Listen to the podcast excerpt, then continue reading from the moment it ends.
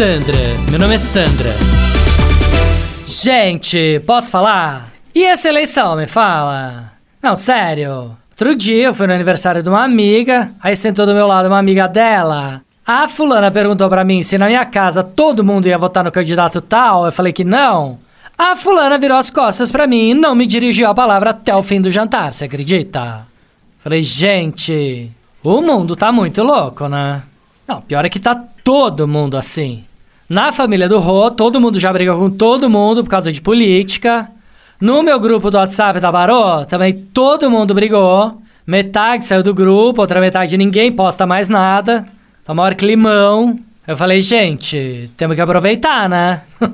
Não, porque a oportunidade de brigar é agora, né? Tá querendo cortar a relação com aquela pessoa chata?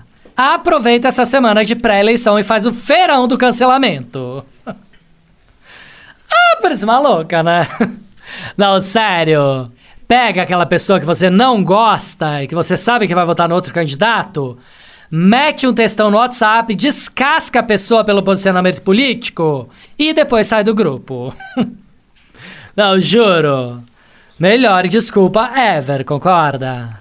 Agora também tem o seguinte, né? Se você tiver aquela amiga que você sabe que vai votar no outro candidato e vocês conseguirem não brigar até o segundo turno, pelo menos essa eleição serviu para provar que a amizade de vocês é verdadeira, né?